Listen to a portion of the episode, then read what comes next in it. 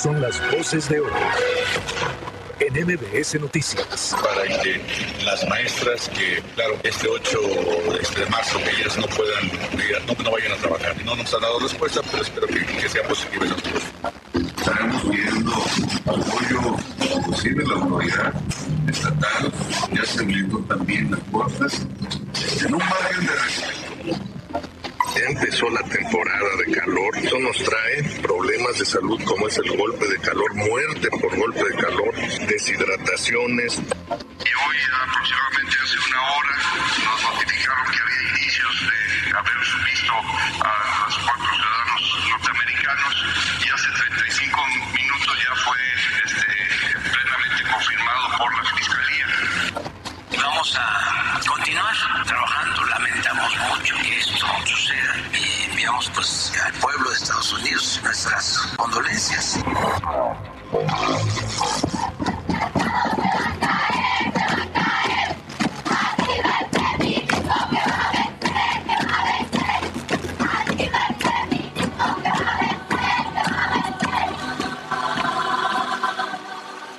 Tiembla el Estado, los cielos, las calles, que tiemblen los jueces y los judiciales. Hoy a las mujeres nos quitan la calma, nos sembraron miedo, nos crecieron nada. El Día Internacional de la Mujer que estamos en la víspera de conmemorar siempre trae consigo discursos políticos enfocados a decir que las mujeres son importantes y que por ello van a retomar los compromisos olvidados. No lo dicen así, pero es lo que todos resumimos. Y es que la igualdad sustantiva es también uno de los temas más reditables en los procesos electorales, donde se promete terminar con la brecha de la desigualdad entre los hombres y mujeres, además de terminar con los diferentes tipos de violencias a las que son sometidas mujeres y niñas, sin mencionar los compromisos para frenar la expresión extrema de estas violencias, que es el feminicidio. Pero estos compromisos son simples anivazos cuando una vez que termina el mes de la mujer, las cosas siguen igual y hasta peor.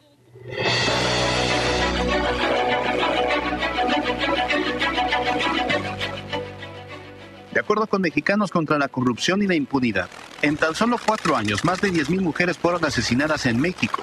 Quiere decir, en promedio, 2.500 por año, 208 por mes, 52 por semana, 7 por día.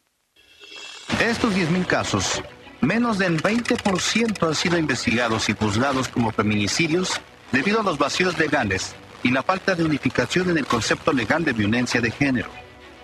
En dicho análisis, se identificó que algunas procuradurías o fiscalías tienen un subregistro de homicidios de mujeres, es decir, reportaron menos crímenes de los que en realidad ocurrieron. Y lo peor es que los principales agresores son personas muy cercanas a las víctimas. Tan solo en Puebla se documentaron 66 asesinatos de mujeres con características de feminicidio durante el año pasado. Sin embargo, la autoridad ministerial solo consideró 17 como feminicidios. Y de las sentencias condenatorias, eh, mejor ni hablar.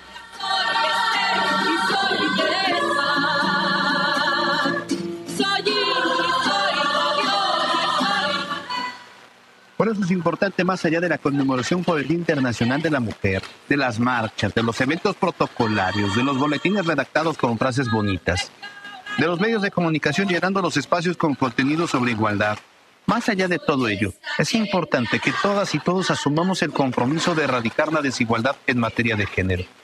No debemos esperar a que el gobierno actúe o que la alerta de género cambie la realidad como por arte de mar. Desde casa, eliminando nuestros machismos. Desde las empresas, equilibrando los salarios. Desde la escuela, frenando el acoso. Desde el Congreso, legislando y cediendo. Desde el gobierno, aceptando la realidad y cambiando la estrategia. Si de verdad queremos que la violencia contra la mujer pare y que la igualdad sea real, empecemos por el primer paso. Yo soy Alberto Rueda Esteves y esto es MBS Noticias.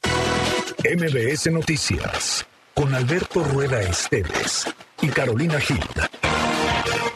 Un espacio diferente con temas de actualidad y bajo un enfoque analítico, inteligente, fresco y divertido. MBS Noticias.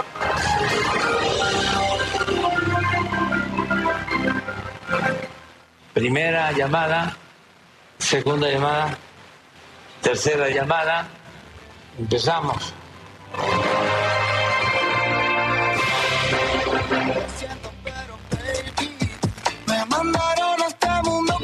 minutos. Estamos en vivo en MBS Noticias Puebla por Exa 94.1 FM, la frecuencia naranja. Llegamos a martes 7 de marzo y estoy nerviosa, Alberto Rueda. Qué barbaridad. Porque mañana es nuestro aniversario. Así es. Qué así bonito. Dos años ya al aire y, y además MBS Noticias se ha convertido en el noticiero favorito de los que se la pasan bien por las tardes. Digo, hay quienes se quieren, este, todavía son muy fúnebres y protocolarios. No, esos que no nos escuchen. Aquí no hay protocolo. No, aquí aquí eso se nos olvidó, pero nos encanta, por supuesto, que algunas personas nos dicen, ay, cuando voy en el coche te escucho. Ay, Sí. cuando estoy con mi familia te escucho. Mándanos saluditos. Eso está padrísimo, se los agradecemos enormemente. Y la verdad es que nuestra sonrisa cada vez es más grande, porque nada más en pensar que lo que comenzó como un proyecto, como un piloto, que fue divertido, que en mi caso era algo que quería experimentar, hoy va a cumplir un año más. Así es que No, qué belleza, qué privilegio, qué bonito. ¿Y saben qué? Que seguimos llevándonos bien. Ah, Eso es bonito, ¿eh? No nos Pues sí, hemos pues, agarrado del Te chongo. tengo que tolerar todo. Como mi matrimonio, ya me la sabía. Nada más copié, pegué el modelo, pues ya le paso todo. Es ya. que yo aferrada. Si algo tengo, señores, soy aferrada. Ya, este, la toxicidad es lo mío. Vivo, nado bien en la toxicidad, entonces no y pasa la nada. verdad es que yo tengo que reconocer que eres mi relación más sólida, más duradera y menos tóxica. Comen las cartuchos todos en el mundo. No, ya, pongámonos serio, es que llegamos a martes. Oigan, y por cierto, hablando de, de, de, de nuestros eh, muchos seguidores y dentro de, de nuestros muchos radioescuchas, hoy, por ejemplo, que voy en la mañana a, a desayunar una birria, algo ligero, una birria. bueno, empezamos Una leve. birria. Ahí- y me encontré una sin querer ahí por la 31 Oriente que se llama Birria Tres Oros. Y luego, luego nos, nos identifica, bueno, me, me, me, me fueron a saludar, se portaron muy amables y nos escuchan todas las tardes. ¿En serio? Entonces les, va, les mandamos un saludo. A ver, pero Ojalá ¿quién que nos les vaya escucha? ¿Los de la birria? Sí, Oigan, inviten. vamos, no, ya quedamos, ya quedamos. Este, pero me da mucho gusto porque son emprendedores y ojalá que el negocio les funcione adecuadamente. Ay, qué padre, iremos, iremos. Iremos un día de estos, pero bueno. Les pues, mandamos saludos, quédense con nosotros, tenemos 60 minutos de mucha. Así es, oigan, estamos en arroba mbc noticias, pues arroba cali-gil y arroba alberto rueda e. Número de WhatsApp 22 25 36 15 35 para recibir comentarios, opiniones, felicitaciones anticipadas, ¿por vez, qué no? Por favor, Propuestas, sugerencias para la próxima temporada que ya estamos listos. ¿eh? Nuestra mesa de regalos está en Mercedes-Benz, está también en Audi este... rojo. ¿y ¿Cómo se llama este? ¿Burlanga? ¿Berlanga? ¿Burlanga?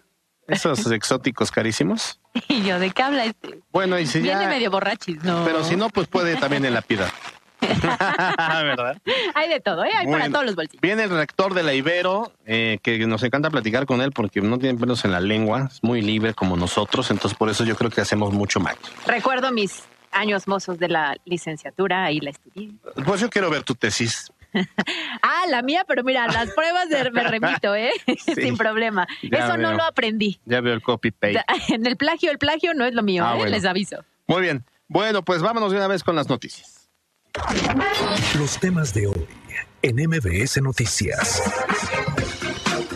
Arrancamos con los temas de hoy que ya le platicamos en las marchas de mañana que se van a llevar a cabo con motivo del Día Internacional de la Mujer.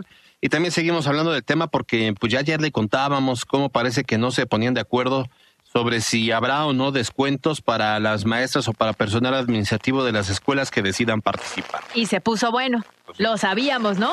Y es que, a ver, hay que recordar que, como lo dimos a conocer en este espacio, ayer el gobernador de entrada, Sergio Céspedes, anunció que las mujeres trabajadoras de las dependencias de gobierno podrán faltar a sus actividades para asistir a las marchas sin ninguna clase de descuentos o sanciones.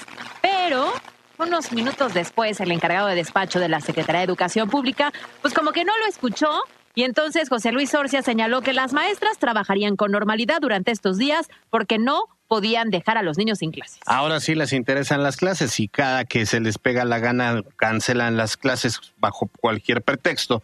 Pero bueno, esta mañana el secretario de Gobernación Julio Huerta le corrigió la plana al encargado de despacho y fue tanjante al señalar que la instrucción del gobernador es la directriz a seguir, que nadie va a empezar a hacer este pues a, tomar decisiones o hacer lo que se quiera, se les venga en gana. Y lo que dijo eh, pues José Luis Orcia fue solo una opinión, así que se deberá respetar la instrucción dada por el gobernador, que pues al final es el jefe del gabinete. Así lo dijo el secretario de Gobernación. La invitación que hizo el gobernador pues, es una invitación abierta y ese es el sentir del, del gobierno del Estado. La opinión del encargado de despacho de la Secretaría de Educación Pública pues es una opinión meramente personal. La directriz es la invitación que hizo el gobernador Sergio Salomón, que así de claro. Por supuesto que no me doy ninguna represalia para aquellas compañeras del servicio público en la Secretaría de Educación que quieran participar en las marchas del día de mañana. Bueno, a ver, a ver, una declaración no es una Opinión. opinión personal. de- O sea, si eres secretario de Educación, no digo, No queremos No. saber su opinión. No, no, no, lo ni que nos queremos interesa. saber es lo que se va a aplicar, ¿no? pero yo yo creo que, a ver, está bien que salgan a corregir la plana, pero tampoco digan, es que pues, lo de lo que dijo fue una opinión personal. No, no, fue en calidad de secretario de Educación que se equivocó. Claro, una declaración a lo mejor que no se había, ¿cómo lo digo? Platicado, este, acordado, ¿no? Eh, La línea estaba muy clara. El gobernador lo dijo, Claro. ayer lo decíamos, se apela a la sensibilidad de que cualquier mujer quiera participar y tiene todo el derecho de hacerlo. Y qué bueno que ya se aclaró el punto para evitar especulaciones. ¿eh? Ojalá no lleguemos al dicho de que estábamos mejor cuando estábamos peor, pero digo, en su momento el propio Melitón Lozano, que pues, ¿dónde andará, por cierto? Pero pues él no cometía estos hierros, él era más empático. Pues sí, igual y por eso sigue como encargado, ¿no? Además, estaría- igual, está igual. aprovechando el viaje, deberían ya definirle va a seguir o no va a seguir. Sobre todo porque este tipo de cuestiones igual y le dan puntitos o se los resta, Sí, ¿no? Entonces yo creo que aquí pues sí se les restan algunos. Cabe señalar que el sector educativo ya había emitido incluso una petición a la Secretaría para que las maestras pudieran faltar justamente este día, o sea, mañana. Sin embargo, Jaime García Roque, secretario general de la sección 51 del CENTE, señaló que hasta el momento no se ha obtenido respuesta alguna. Para que las maestras que, claro, este 8 este de marzo, que es un día pues memorable para nuestras compañeras del Día Internacional de la Mujer, ellas no puedan, ellas no, no vayan a trabajar. No nos han dado respuesta, pero espero que, que sea positiva esa respuesta. Bueno, pues sí, sí, sí, leyeron mejor el escenario y pues digo, siempre se lleva agua al... Siempre se aprovecha, pero está bien, está bien. Al final, lo, lo más importante es que el magisterio también esté cerrando filas y que mañana si alguna maestra va a marchar, bueno, que lo hagan en esa libertad. Y que se preparen, ¿eh? Sí. O sea, porque a ver, si al final las maestras van a marchar y los niños si van a la escuela, espero que hayan identificado las estrategias para solventar las clases de ese día. Yo creo que más bien se van a suspender las clases, estoy casi seguro. ¿Qué ocurre en los grupos en los que no? Solamente a unos sí y a otros no. Sí, está, está complicado. Ojalá Ahora, ¿qué tal que estás en el discurso y mañana nos estemos enterando que las maestras a este, las condicionaron a de, a ver, ustedes tienen que venir a Eso es bueno, ¿eh? Maestras, si nos están escuchando y alguna recibe algún comentario intentando condicionar el que mañana o una amenaza o un comentario de si no vienen va a pasar tal cosa, compártalo con nosotros. Nos avisa y de inmediato damos también em, respuesta y canalizamos el reporte. Oiga, por otro lado, fíjese que el presidente del Congreso, Eduardo Castillo, anunció que también se les va a otorgar permiso, o sea, es así de, les vamos a permitir. Y eso me molesta. Eso me molesta porque para mí eso pierde la legitimidad. O sea, imagínate que te tienen que dar permiso para participar en una marcha que es alzar la voz por la situación que estamos O sea que viviendo. si no les da permiso nadie sale, nadie se mueve, nadie marcha. Ajá, ¿no? Es como de, ah, les doy mi venia, les doy mi aval para que vayan sin problema. Bueno. Ya tendría que ser de facto, ¿no? El mismo Congreso que aplazó y aplazó y aplazó el tema sí. de la ley de desaparición de personas y que le, y que además ya nos dijeron no van a avalar, no van a dar trámite a la despenalización del aborto. Son estos mismos. Claro, pero ¿sabes sí que creo? Que entiendo el mensaje como de sensibilidad, solo creo que las palabras a veces o la manera de comunicarlo es lo que nos hace entorpecer. Exactamente. Yo creo que más bien es por ahí. Bueno, pues lo que dice Eduardo Castillo es que se les va a dar permiso a sus trabajadoras para unirse a los Gracias. movimientos del 8M. Sin embargo, aunque mostró apoyo por ese lado, el presidente informó que pues, se solicitó el apoyo de policías estatales, pues para cuidarles ahí la oficina, para que no se la vayan a rayar. Para que no les pinten la casa. Estaremos pidiendo apoyo inclusive la autoridad estatal, ya se blindó también las puertas, este, en un margen de respeto. Nada más por eso, ¿eh? no es por otra cosa, pero al final de cuentas el año pasado vimos que hubo también ahí mucho atropello hacia la sede y por eso lo estamos haciendo ahora. Ojalá el líder del Congreso nos esté escuchando, eh, seguro sí, y yo, yo ya diría, le diría diputado presidente, ya aprovechando el viaje, así como está solicitando el apoyo de la policía, debería también solicitarlo para aquellas mujeres violentadas que tienen miedo de que su agresor regrese y que para que ocurra y se le asigne un policía que las cuide, que las proteja. Uh, tiene que ser un proceso bien complicado, pues que pareciera solamente está asignado para algunas cuantas mujeres violentas. Está bien, digo, si fue una o dos, no importa, está muy bien. Pero pues que ya entrados en calor, ya que van, ya que busca que le cuiden el, ahí la oficina, el Congreso, pues de una vez debería usted de, eh, impulsar una iniciativa donde eh, la custodia o el resguardo de aquellas mujeres que se sienten amenazadas, pues tengan también la presencia de un policía y que las acompañe. Claro, sobre todo porque, a ver, sí no queremos que se dañen nuestros inmuebles Sí. históricos, pero no queremos entonces que una mujer termine lesionada. Sí, Pero no queremos que una mujer termine marcada. Porque además es, es, es- ese ya es eh, uno de los argumentos que a mí me parecen muy válidos. Dice, bueno, a ver, si va- así cuidan a los, a los eh, monumentos, pues Ujú. mejor queremos ser monumentos, porque las mujeres las- nos descuidan, nos violentan. Y lo, lo- ahora sí que lo que sí calienta es que muchas mujeres llegan golpeadas ante el Ministerio Público y ni así, ni así se castiga a los agresores. Lo hacen o más engorroso o más complicado. Y a ver, seamos muy honestos, ¿por qué es el movimiento? ¿Por qué es el 8 de marzo con protestas? ¿Por qué es el 9 de marzo en cuestión de un las mujeres no trabajamos para que se sienta la falta femenina? Porque es la realidad que estamos viviendo, porque todos los días vemos algunos casos en los cuales una mujer es violentada verbal, física, sexual, mujeres que eh, intentan matarlas, mujeres que terminan muertas. Y te voy a dar un caso muy claro, ¿eh? Estamos hablando ahorita de Puebla, pero nos vamos tantito más allá y llegamos a Tlaxcala. ¿Y qué crees? Que resulta que en Tlaxcala, eh, pues se deja ver justo la realidad que se está viviendo en este sentido de mujeres que se sienten violentadas. ¿Qué fue lo que pasó? Bueno, resulta que esta mañana estudiantes de la Facultad de Medicina de la Universidad Autónoma de Tlaxcala, ubicada en el municipio de Zacatelco, se tuvieron que manifestar, tuvieron incluso que bloquear algunos accesos al edificio para denunciar el acoso sexual por parte de uno de los compañeros y así es como tuvieron pues que exigir la expulsión. Ah, eh, El tema es delicado y además es eh, interesante analizarlo. O sea, es un estudiante que acosaba o acosa sexualmente a las compañeras, se denunció a, la a los directivos, se ¿Y qué se hicieron de la vista gorda. Nada. Y entonces, como no quisieron por la buena, bueno, pues ahora empezaron a manifestarse muy fuertemente contra un estudiante que eh, supuesto abusador. Entonces, pues está bien, digo, si no entienden por las buenas, tendrá que ser de esta manera. Qué lamentable ¿eh? Que no encuentres el apoyo en las propias autoridades educativas de tu institución, que tendrían que ser las primeras en resguardarte, en protegerte, en identificar si se requiere una investigación como tal y en tomar una determinación. Una persona que está siendo violentada, si hay una responsabilidad, que se vaya el hombre que lo está haciendo. ¿eh? Sí, no sí, tendrían sí. por qué convivir. Imagínate que es tu compañero, que ya lo denunciaste y sigue. Sí, Y entonces todos los días que tienes que ir a clase se debe volver un martirio. No, me imagino. eh, Sí, y, y eso es porque las, en este caso los directivos, pues no se lo toman en serio. ¿Y qué tal cuando ya vienen las manifestaciones? Pues empiezan a temblar, a intentar hablar con las mujeres que están Ah, siendo sí, claro. violentadas y, denuncia, y denunciando, pues para que ya no hagan más ruido, ¿no? y lo Porque que si parece no- inverosímil es que muchas veces, a pesar de eso, terminan por defender al acosador. Claro, triste, triste, pero es la realidad. Acto seguido, entendemos con mayor fuerza lo que ocurre el 8 y el 9 de marzo. Y ustedes que nos están escuchando, mujeres, eh, sin duda, eh, a ver cuántas veces les ha pasado que les han acosado en el transporte público, en el gimnasio, en la escuela, en la oficina de trabajo, en todos lados. Sí. Yo, yo lo he dicho en muchas ocasiones.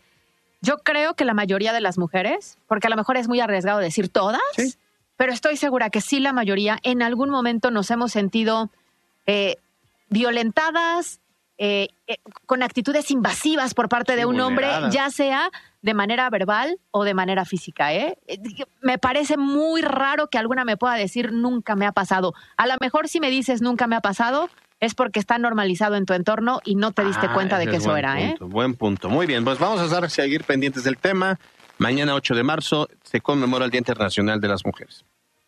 Alberto Rueda Esteves y Carolina Gil. Y bueno, vamos a hablar ahora del calor. ¿Qué tal el calor, Alberto Roda? Ah, sabrosón. No, a mí no me gusta. la verdad No, es a mí que menos, a mí menos. Todavía no llega la primavera, ya estamos cerca. Todavía no llega, pero la temporada de calor pues se decidió adelantar y el estado pues ya ha tenido altas temperaturas. Hemos sido testigos de esto en los últimos días y no nos encanta a nosotros. No, no, la verdad es que no. Y sobre este tema, el secretario de Salud, José Antonio Martínez García, informó que es muy probable que durante esta temporada Puebla registre temperaturas nunca antes eh, registradas, ¿eh? o sea, nunca antes vistas, más bien nunca antes sentidas. Y es por eso que señaló que es importante mantenerse al pendiente de las afectaciones que esto puede traer consigo en la salud. Así lo dijo el doctor Martínez. Ya empezó la temporada de calor, es eh, a partir de la semana epidemiológica número 12 y se queda hasta finales de, de julio y viene por el fenómeno de la niña, un calor que muy probablemente en Puebla no lo vamos, o sea, no lo hayamos este, experimentado antes. Esto nos trae problemas de salud como es el golpe de calor, muerte por golpe de calor, deshidrataciones. Oye, a ver, sí hay que cuidarnos mucho porque no estamos acostumbrados a una ola de calor tan intensa como dicen la vamos a tener. Yo digo, si tengo frío, me pongo todo lo necesario Eh, sí, para que se me quite. sí. Pero ¿y si tengo calor? Pues por más que te encueres. No, no vayas a venir en traje de baño, refri- ¿eh? Te metas al refri. Oye, no vayas a venir en chon. Pues si hace mucho calor no voy a tener de otra. No, te traigo aquí tu aire acondicionado si quieres, un abanico, Pero no sea. aire acondicionado no porque... Me hace daño la garganta. No, el, el- el cambio climático. Ah, tampoco. Tendría que venir Pensé que porque- chinaco, como dicen en mi pueblo. ¿Cómo? chinaco. ¿Eso es desnudo? Sí. Sin ropa. No, chinaco. no, Alberto Rueda, no hagas eso, espérate. ¿Tus fans? Se van a volver locas así- de aquí. así- así en. Francia sí se dice chinaco. No. Bueno, el punto es que, ya eh, hablando en serio, sí viene una ola de calor importante y de igual manera el secretario señaló que estas altas temperaturas, ojo, afectan los alimentos, haciendo que estos se echen a perder más rápido, por lo que también tendremos que estar al pendiente de lo que comemos. No sé si tú te acuerdas, pero el año pasado a mí me dio salmonela Ándale. y cuando me dijeron que qué había hecho con ciertos alimentos habían sido productos del mar, que los había dejado, según yo, unas cuatro horitas No, en el no, propio no, sartén, pero que con las temperaturas Sí, pues, se descomponen de inmediato. ¿eh? Inmediatamente, tengan cuidado con eso. Por otro lado, fíjense que también se reconoció que en Puebla hay un desabasto de vacunas antirrábicas, porque con el incremento de las temperaturas, esto en los animales, especialmente en los perros, pues puede ser un foco de riesgo. Entonces, no hay vacunas antirrábicas. Explicó el doctor Martínez que eso se debe a que la paraestatal que le surtía dejó de hacer la distribución, provocando que ahora tengan que comprarlas en las en, pues, la dependencia y que el proceso de licitación es tardado. Así que si usted mejor tiene mascotas y tiene un veterinario que tenga la antirrábica, pues ya mejor aplíquesela, no espere a que se lo proporcione el Estado. Oye, también es cierto que el golpe de calor también les puede dar a las mascotas, entiendo, ¿no? Sí, Entonces, no, no las tengan en la azotea. De entrada, una mascota no es para que la tengan en la azotea. claro, hay que cuidarlos de igual forma, ¿eh? Alberto Rueda Esteves y Carolina Gil. Vamos a temas de la política porque esta mañana los diputados del PAN Mario Riestra, Ana Teresa Aranda, Carolina Boregar, Genoveva Huerta y Humberto Aguilar se reunieron para pues ofrecer una rueda de prensa en la cual nuevamente externaron su postura sobre el plan B electoral propuesto por el presidente Andrés Manuel López Obrador. Los diputados destacaron que gracias al INE existe una alternancia en el poder y también transparencia en los procesos electorales. Señalaron que justo por esta razón ellos se mantendrán como oposición para seguir defendiendo al órgano hasta las últimas instancias. Además, ya hablando del proceso electoral del 2024, los panistas le hicieron el feo a Movimiento Ciudadano al asegurar que representa muy poco en Puebla. Y sí, la verdad es que ese partido de Fernando Morales es una franquicia como para sus cuates. No vemos que tenga la misma fuerza que se tiene en Jalisco o en el propio Nuevo León. Y además eh, lo calificaron de tener poca credibilidad y seriedad para generar una, una alianza. Creo que tienen razón, pero tampoco puede estar minimizando los votos que a ellos les van a hacer falta, porque ni juntos mm, logran llegarle a los talones a Morena. Sí, claro, coincido con ellos en que representa poco. Pero, Pero- a veces ese poco es lo que necesitas para darle la vuelta. Sí. Eso es Y cierto. además Fernando Morales pues es más prista y entonces pues ya mm, suma. Pero el hecho de que digan que no hay credibilidad y no hay seriedad, también tienen su razón. No, ¿eh? no, pues sí, es que te digo, o sea, este, eh, eso es para los cuates. O sea, ese partido lo tiene para sus cuates, no ha representado, digo, son yo creo que como unos cinco municipios, ya me estoy yendo por mucho, que, que tienen representación de Movimiento Ciudadano, municipios. En el Congreso, pues solo es el diputado, pues sí, Casual. casual, ¿no? Entonces, no, no, no le veo condiciones. Pero bueno, es lo que dijo Carolina Boregar, coordinadora de los diputados del PAN. MC en Puebla, pues la verdad es que representa muy poco. Y en el Estado de México y Coahuila, pues de verdad que vemos ahí la poca convicción pues, democrática de MC de ser competitivos y de dar la batalla. Lo que estamos viendo, pues al final es, es pues poca, poca valentía y poca credibilidad también de este partido. Bueno, pues sí, así las cosas de cómo se van configurando las decisiones de aquí al 2020. Alberto Rueda Esteves y Carolina Gil. Cerramos esta información con temas nacionales, porque esta mañana fueron ya localizados los cuatro ciudadanos estadounidenses, quienes fueron reportados como desaparecidos el pasado viernes 3 de marzo en Matamoros, Tamaulipas. A ver, a modo de contexto, resulta que estos cuatro estadounidenses, tres hombres y una mujer, se vinieron de Estados Unidos a la frontera ahí en Tamaulipas a unos procesos quirúrgicos y también por medicamentos. Eh, ellos llegaron ya con una cita establecida y de repente la, el, el, grupo te traía comunicación con su familia en Estados Unidos y de repente desaparecieron. Tuvieron unos últimos contactos con unos mensajes que decían ya vamos con el cirujano, bla, bla, bla, y a partir de ahí se perdieron.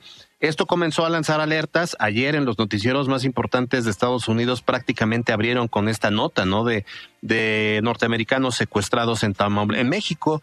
Eh, después la Casa Blanca, a, a través de una de sus portavoces, también pues externaron la preocupación de lo que estaba ocurriendo en México, especialmente con estos cuatro ciudadanos norteamericanos que estaban secuestrados porque se supo que habían sido ya levantados por eh, integrantes del crimen organizado. Incluso ofrecieron este 500 mil dólares, ¿no? 50 mil dólares, creo, ¿no? Dólares. Justo bueno. para, para identificar algún tipo de información Aquí. que pudiera dar con su paradero. Y resulta que para más ellos, desde Estados Unidos lograron establecer una ruta de investigación y dieron con los responsables.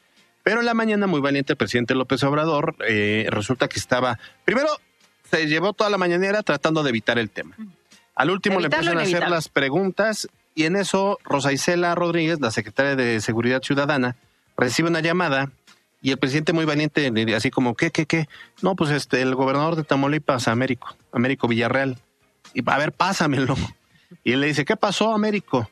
Y entonces pues el, así en vivo, yo creo que el, el, presidente no estaba enterado, seguro estoy, y le dice a Américo Villarreal, pues que lamentablemente ya habían encontrado, ya habían eh, localizado, nunca dijo Américo Villarreal que lo había encontrado el FBI, que el FBI pues obviamente les notificó. Uh -huh. Dice, bueno, ya, ya tenemos información de que ya este, dimos con los cuatro norteamericanos, nada más que pues, un pequeño detalle, dos están muertos, uno está herido, solamente uno sano y salvo.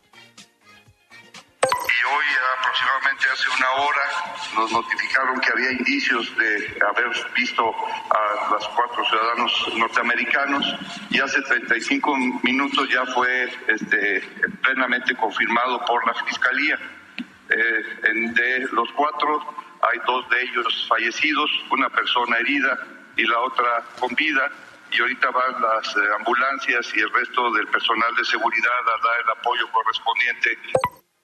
Mira, de por sí la relación con Estados Unidos anda muy compleja, sí, sí, ¿no? Sí, sí, por el tema de la inseguridad, por el tema del narcotráfico, por el tráfico de drogas y demás. Ahora, ah, hubo una postura de la Casa Blanca en Estados Unidos quien calificó como inaceptable este hecho y el presidente señaló que tienen derecho de sentirse de esa manera. Sin embargo, aseguró que en México se trabaja todos los días para garantizar la tranquilidad y la paz. Dijo, luego también dijo, pero que no sean hipócritas que allá en México, allá en Estados Unidos, ¿cuántos mexicanos han matado? Bueno, nos hayamos enterado con tanta hazaña, no, no. O que él haya hecho alguna declaración o algo por el estilo. No, pero a ver, en México se trabaja todos los días, pues que se trabaje no, bien, pero... porque la verdad es que no hay resultados. Y esto le pasa a ciudadanos norteamericanos. ¿Cuántos mexicanos no, les pasa lo mismo? Ahora, el problema es que en esta relación que, como bien dices, Ana, pende de un hilo. Eh, y por más que diga, no, pero en la cumbre se lleva muy bien, bueno, pues en la cumbre el presidente nunca salió, digo, es valiente en las mañaneras, pero en la cumbre lo tuvo de frente y nunca le dijo, Nada. presidente, usted me, me cae mal, o este, es lo que sea, ¿no? O miente, o miente, miente en el diagnóstico que da de nuestro Esa, país. Exacto, pero el problema es que ahora, pues ya Estados Unidos está preparando una alerta para todos sus conciudadanos a fin de que no viajen a México por el riesgo que representa ya no en el, solo en el norte, sino también en el centro y en el sureste. Pero eso es lo que dijo el presidente López Obrador.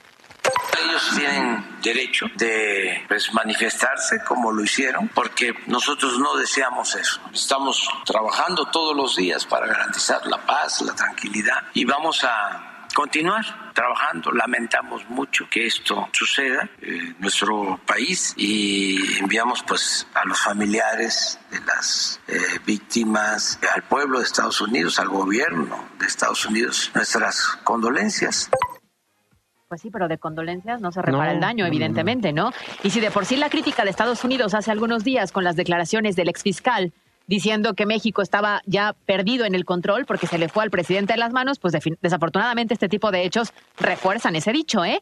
Posteriormente, en una rueda de prensa, la secretaria de Seguridad y Protección Ciudadana, Rosa Isela Rodríguez, informó que las acciones de investigación se realizaron en coordinación con la Fiscalía General de Tamaulipas, la Secretaría de Marina, la Guardia Nacional y la Coordinación Antisecuestro. Aquí evitaron decir que el gobierno de Estados Unidos también estuvo involucrado en la investigación. También el gobernador de Tamaulipas, Américo Villarreal, informó sobre la detención de uno de los implicados en el delito. Fue detenido en flagrancia José N., de 24 años de edad, originario de Vallehermoso, Tamaulipas, quien se encontraba en funciones de vigilancia de las víctimas. Fueron encontradas en una casa de madera cerca de un lugar conocido como La Lagunona, en el ejido El Tecolote, en Matamoros. Lo que se dice, porque la conferencia de prensa, no sé si ya terminó, pero si terminó tiene minutos y si no es que hasta continúa, pero lo que se dice es que habrían, este grupo criminal que opera en Tamaulipas habrían confundido a los norteamericanos este, con haitianos que pensaron que se trataba, o sea, que no fue un ataque directo, que fue una confusión, ya sabes, es un poco de copia-pega de cómo salimos de esta crisis. Entonces, que los confundieron, que pensaron que eran traficantes de droga haitianos que tenían identificados, que se estaban queriendo apropiar un poco de la plaza, entonces llegaron y los levantaron y en este caso los mataron. Pero que fue una confusión. Eh, eh, Esta versión que ya no se les trae a las autoridades. No, no, no, no. Eh, la, la, verdad es que estos cuatro norteamericanos de Carolina del Sur, pues de raza negra, y que entonces por eso es que los confunden con, con haitianos y que por eso los matan. Esperemos a ver qué dice el FBI. Digo, ah, en, Haití, ah, bueno, sí, Haití se habla también, este, pues vamos a ver, creo que sí es un tema que le está preocupando al, al presidente López Obrador, pero desde el punto de vista de política internacional, porque incluso lo que ya no ocurría es que hace unos minutos salió de Palacio Nacional la camioneta de el fiscal Gertz Manero. O sea, se ve que lo mandó a llamar como para agilizar todo este proceso, porque si no. Eh, a ver, lo cierto es que también Estados Unidos es gandalla y siempre aprovecha estas crisis para sacar agua para su molino. Eso también es cierto. Y México tiene varias crisis. Eh, tiene varias constantes. Entonces va a presionar, va a presionar para. traer ahí un tema en Querétaro por de, algunos eh, residentes estadounidenses. Entonces, siempre esto sirve a Estados Unidos para capitalizarlo políticamente y pues sacar algún beneficio adicional. Pero les damos material para pues eso también es. Y el presidente dijo que vamos a seguir trabajando. Ojalá se cambiara la estrategia. No, ya dijo que no. Sí, está que, seguimos con, abrazos, no balazos. Qué horror. Pues así, así vivimos. En la cancha. En el transcurso de este lunes, en las instalaciones del Centro de Alto Rendimiento en Toluca, un total de 15 jugadores, todos ellos militantes de la Liga MX, realizaron un microciclo de concentración con la selección nacional a cargo del entrenador Diego Coca y enfrentaron un partido amistoso ante la sub-20 del América para posteriormente romper filas y regresar a sus clubes. Para MBS Noticias, Miriam Lozada. Alberto Rueda E. Las breves de MBS Noticias. El líder de la Junta de Gobierno y Coordinación Política del Congreso del Estado, Eduardo Castillo, aseguró que la despenalización del aborto no es un tema que dependa de él, sino del consenso de los 41 diputados, y reconoció que se trata de un tema difícil. Aseguró además que no están retrasados porque, a pesar de la resolución de la Suprema Corte de Justicia de la Nación, hay muchos estados que tampoco han legislado. De cara a la selección de candidatos para el 2024, la diputada federal del PAN, Genoveva Huerta, aseguró que debe analizarse la posibilidad de que su partido vaya solo en algunos municipios, asegurar, asegurar que las condiciones son distintas en cada uno de los ayuntamientos y quizá las alianzas no sean la mejor opción para todos. Tras anunciar que Puebla será sede del torneo centenario de la Asociación de Charros, el presidente municipal Eduardo Rivera destacó la importancia de que eventos culturales y deportivos elijan a Puebla para su organización, ya que atraen una gran derrama económica. Tan solo para este evento se espera una derrama de 20 millones de pesos, pues habrá más de 400 participantes y 3.000 asistentes. El Ayuntamiento de Puebla sigue trabajando en el cambio de uso de suelo de la 46 Poniente a través de la sindicatura, pues se trata de un proceso largo y complejo. Además, se mantiene coordinación con la consejera, con la Consejería Jurídica del Estado, ya que de, que de, que de ella dependen las expropiaciones. No habrá ni permisos ni tolerancia para los ambulantes que buscan regresar a las calles del centro histórico, especialmente a la recién renovada calle de los Dulces. Así lo señaló el alcalde Eduardo Rivera, quien insistió en la necesidad de mantener las calles limpias, destacando la llegada de 3.000 visitantes, quienes, en su mayoría, recorren el centro de la ciudad. La Secretaría de Medio Ambiente declaró parcialmente desierta la segunda convocatoria para la concesión de 17 verificentros en Puebla. La titular de la dependencia, Beatriz Manrique, precisó que cuatro de los interesados no lograron cumplir todos los requisitos necesarios, mientras que 13 están en proceso de apertura. En temas internacionales, finalmente el ministro del Interior iraní informó este martes de los primeros arrestos de presuntos implicados en el envenenamiento a niñas a través de gas tóxico. Son por lo menos 25 provincias, 230 escuelas y más de 5.000 niñas las que se han visto afectadas desde hace tres meses. Mientras tanto, en Francia se intensifican las protestas en contra de la reforma de pensiones impulsada por el presidente Emmanuel Macron, en la que propone aumentar la edad de jubilación de 62 a 64 años de edad para Hoy, de hecho, están convocadas alrededor de 320 manifestaciones, mientras que se reporta el, el bloqueo de combustible, trenes detenidos y escuelas cerradas, así como vuelos cancelados. Instagram, Caligil 3. La entrevista de MBS Noticias. Son las 2 de la tarde con 39 minutos, es eh, hora del centro del país. Y bueno, pues en Puebla tenemos una temperatura Ahorita mismo se las vamos a pedir de 28 grados. Te digo que ya se siente el calorcito y estamos apenas a 7 de marzo. Espérate a que llegue el 21. Sí, imagínate, todavía, todavía estamos en invierno, técnicamente hablando. Oigan, ¿qué les cuento? A ver, fíjense que quienes tenemos hijos en edad, yo tengo un hijo de 17 años. Soy joven, guapo, pero tengo un hijo de 17 años. pero fui papá joven. Fui papá joven. Entonces, este. Ahorita... ¿Tienes que decirlo de guapo?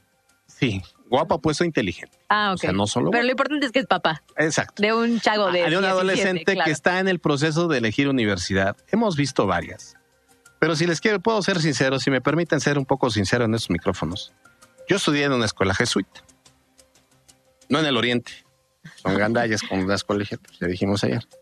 No, pero bueno, el, la Universidad de Ibero en Puebla traen una, una amplia cartera de, propuestas, o sea, de, obviamente de licenciaturas, y creo que de lo que yo he podido observar es que es la formación más integral.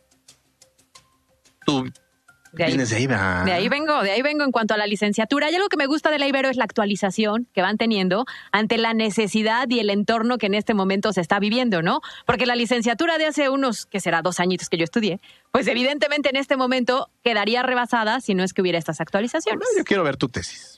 Quiero ver si no la plagias. quieras, Alberto Rueda, hasta por promedio podía yo titularme. en, el estudio de MBS Noticias nos da muchísimo gusto recibir al rector de la Ibero en Puebla, a Mario Patrón Sánchez, Mario Ernesto Patrón Sánchez. ¿Cómo está, rector? Bienvenido a MBS. Alberto Caro, siempre un privilegio estar aquí en su espacio. Eh, muchos saludos también para quienes nos siguen, quienes nos escuchan. No opinaré sobre si eres guapo, ¿no? Eso se lo dejo a nuestro gracias, auditorio. Rector, gracias, gracias, rector. No, no eh, eh, en realidad siempre un privilegio estar con ustedes. Vengo a compartir que tenemos una nueva plataforma de actualización académica. Estamos presentando 25 nuevos planes de estudio. Eh, llegó la pandemia hace tres años. Recordarán que entre esta y la siguiente semana, hace tres años, nos mandaron al confinamiento y una nueva experiencia. Vino un proceso de desestructuración de todas las sociedades, comunidades, familias e instituciones. Y la Ibero Puebla asumió, digamos, esos nuevos retos de realidad preguntándonos qué tanto nuestras carreras, nuestras licenciaturas, nuestras ingenierías estaban siendo útiles para la realidad y estaban realmente siendo alternativas de formación socioprofesional adecuadas para las y los estudiantes. Que creo que eso es muy importante. Claro, un proceso de renovación de nuestros programas académicos que hoy estamos presentando, que vamos a poner en marcha en agosto de este año, en nuestro siguiente periodo académico de otoño. Junto con esos nuevos 25 programas, venimos con programas de doble titulación. Venimos con programas que va a ser el, único en el entorno en la región, que es un programa dual de ingeniería eh, mecánica industrial con la Cámara de la Industria y el Comercio de Alemania, que se va a estudiar en nuestra universidad y al mismo tiempo también en la industria en los talleres de la, de la industria. Venimos también con nuevos posgrados, sí, tanto eh, más maestrías, especialidades, doctorados, y también junto con eso tenemos un nuevo modelo de evaluación del aprendizaje. Ya decían ustedes lo que les gusta de- del Ibero. Yo creo que hoy por hoy el Ibero apuesta a una perspectiva de calidad académica, pero con pertinencia social.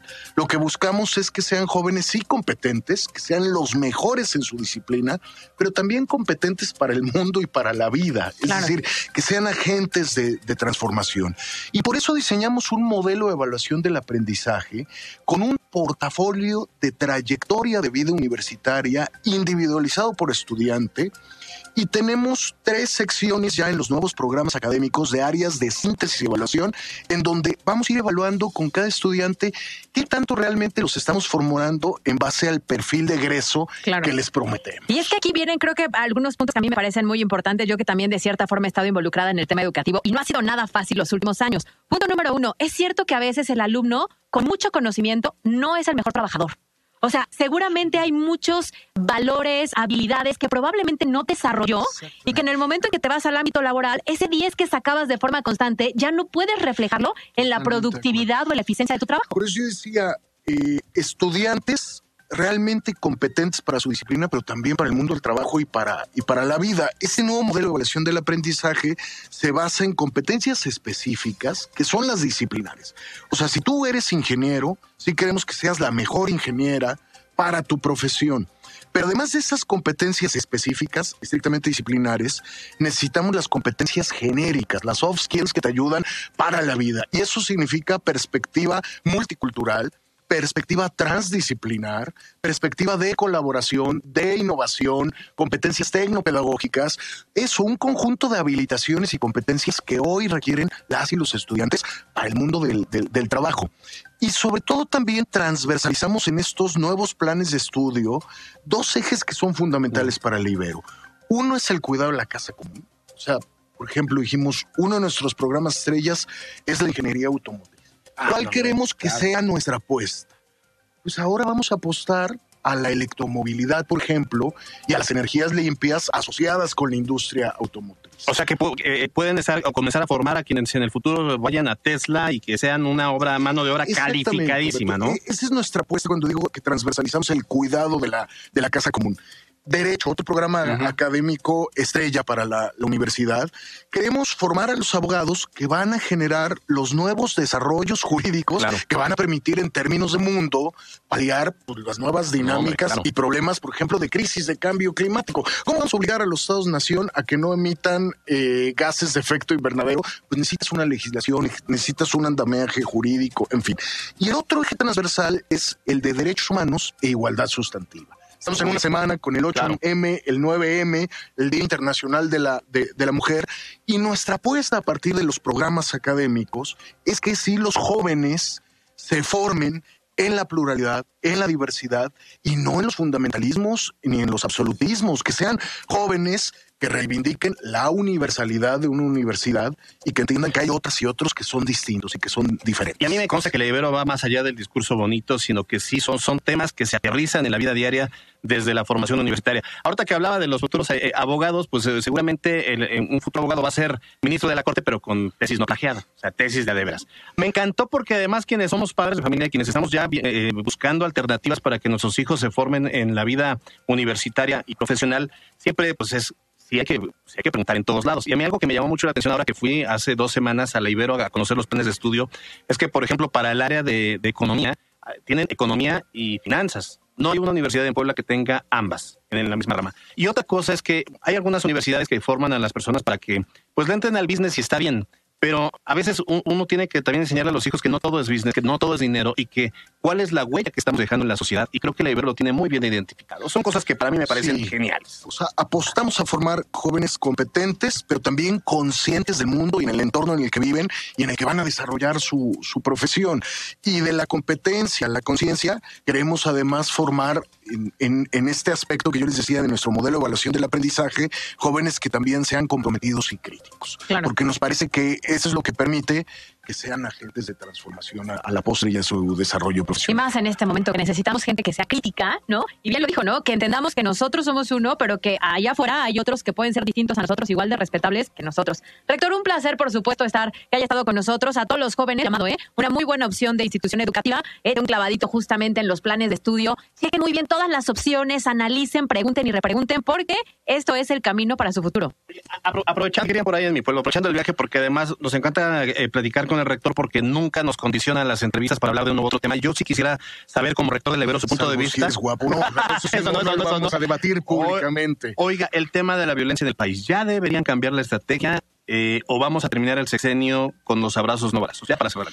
Indudablemente, tenemos 15 años, han pasado tres gobiernos en donde los índices de violencia y de la crueldad asociada con la violencia han subido en el país. Y ha sido la réplica de la misma estrategia, que ha sido la militarización de la seguridad y las estrategias de combate a pie de tierra. Nosotros lo que decimos es que no tenemos una estrategia integral de Estado en materia de seguridad que permita un proceso sostenido de pacificación del país. Eh, recordarán que estamos a 10 meses que sucedieron los hechos pues muy penosos para nosotros como provincia mexicana de la Compañía de Jesús, que fue el asesinato de dos jesuitas en la misión indígena de la, de la Traumara. A partir de ahí hemos ido modulando una in- iniciativa que es un laboratorio de innovación para la reconciliación y la paz, en donde estamos construyendo una propuesta universitaria que vamos a lanzar a partir del 2024 y que justo queremos que abone pues con todos los actores, con todos los poderes, a una discusión no polarizada, no crispada, pero sobre todo seria de cuáles son las políticas que tenemos que instrumentar en México justo para generar un proceso de pacificación. Y esta semana, que justo es el Día Internacional de la Mujer, pues tendríamos que hablar que sí hay algunos tipos de violencia que han crecido todavía de manera más exponencial, como es la violencia feminicida, que por lo menos aquí en Puebla, en el último reporte de nuestro Observatorio de Violencia Social eh, y de Género, eh, indicaba que está en, en incremento. Pues ahí está. La realidad es que no podemos cerrar los ojos ante lo que estamos viviendo. Muchas gracias, rector. Hoy platicamos justo con el rector de la Ibero, Mario Patrón. Un gusto como siempre. Muchas gracias a ustedes dos y un saludo a quienes nos escuchan. En la cancha. La definición de los primeros equipos que avanzarán a los cuartos de final de la Champions League se desarrolla en estos momentos. Chelsea se enfrenta al Borussia Dortmund, mientras que Brujas recibe a Benfica. Para MBS Noticias, Miriam Lozada. Alberto Rueda E. La Chorcha Informativa.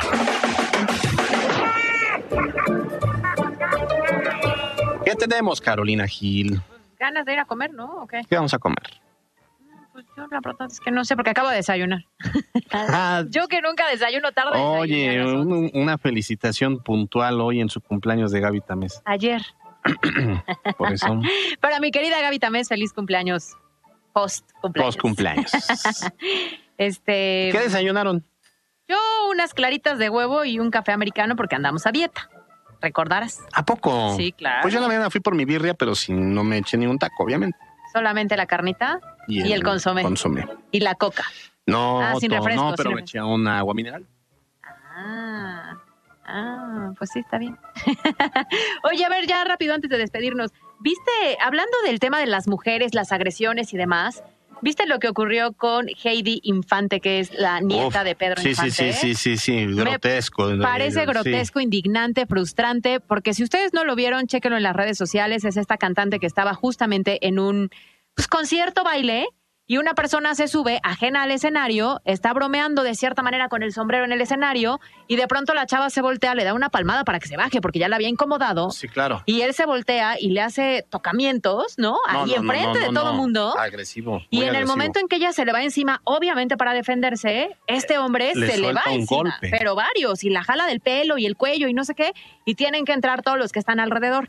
Y entonces yo digo, ¿qué, qué le pasará a estas bestias por la cabeza? Sí, ese es totalmente indignante. O sea, no puedo creer que alguien no identifique que lo que está haciendo es una pinche falta de respeto. Sí, o sea, totalmente. no puedo entenderlo.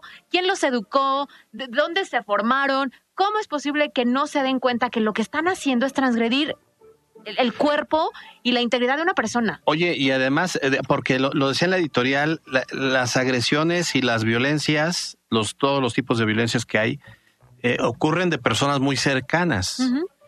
Eh, y tengo entendido que este tipo, pues era su compañero de, de- del espectáculo, Es del que show. había unos que decían que sí y había otros que decían que no, que era una persona ajena y que se ¿En había serio? subido al escenario. Mm. Pero ¿sabes en qué termina todo el tema? Lo detienen, pero no llega nunca al Ministerio Público porque lo sueltan los policías que se lo llevaron. Híjole. Bueno, sí, es, es inaudito. Eh, y luego, luego el argumento es que porque pues ella no presenta denuncia, o sea, la mujer violentada no presenta denuncia. Pero ella ya la presentó. Ya la presentó. Pues habrá que Entonces- ver entonces qué está ocurriendo. Señores, previo al 8 de marzo, que no sea solo el 8 de marzo y el 9 donde entendamos que no tienes por qué meterte con la integridad de una mujer. Si todas las relaciones se basaran en el respeto, no Claro. habría problema. Fíjate que mí- yo ya tengo bien identificado, en el con el paso de los años en el periodismo, he logrado identificar que aquellos gobiernos que te habla cacarean y todo el tiempo se la pasan diciendo "Es que la libertad de expresión son los primeros que reprimen, son los primeros que condicionan, son los primeros que te meten el pie. Y aquellos que también dicen, no, es que las mujeres son lo más importante, esos generalmente son los gobernantes que no les interesa. Porque en Ciudad de México se habla mucho de la igualdad y que no se... Bueno, la verdad es que no. Ciudad y lo de que ha México con demostrado mujer a la cabeza. con una mujer en la cabeza. Lo que ha demostrado además eh, desde la Palacio Nacional es que ese tema de no, es que en, en- en la historia de México nunca ha habido más mujeres en un gabinete, sí, pero la, nada más las pone para la foto y para el boletín, porque en realidad quien opera Claro, no la Secretaría de, Seguridad Ciudadana, en su momento la Secretaría de Gobernación con Olga Sánchez Cordero y hasta la propia Ciudad de México, no, pues pare- pareciera que, que, que no está respetando la autonomía que deberían tener como funcionarios. Claro, porque quiere a Claudia Sheinbaum como candidata. Nos vamos, gracias por su preferencia. Mañana, mañana nuestra tercera Mañana temporada.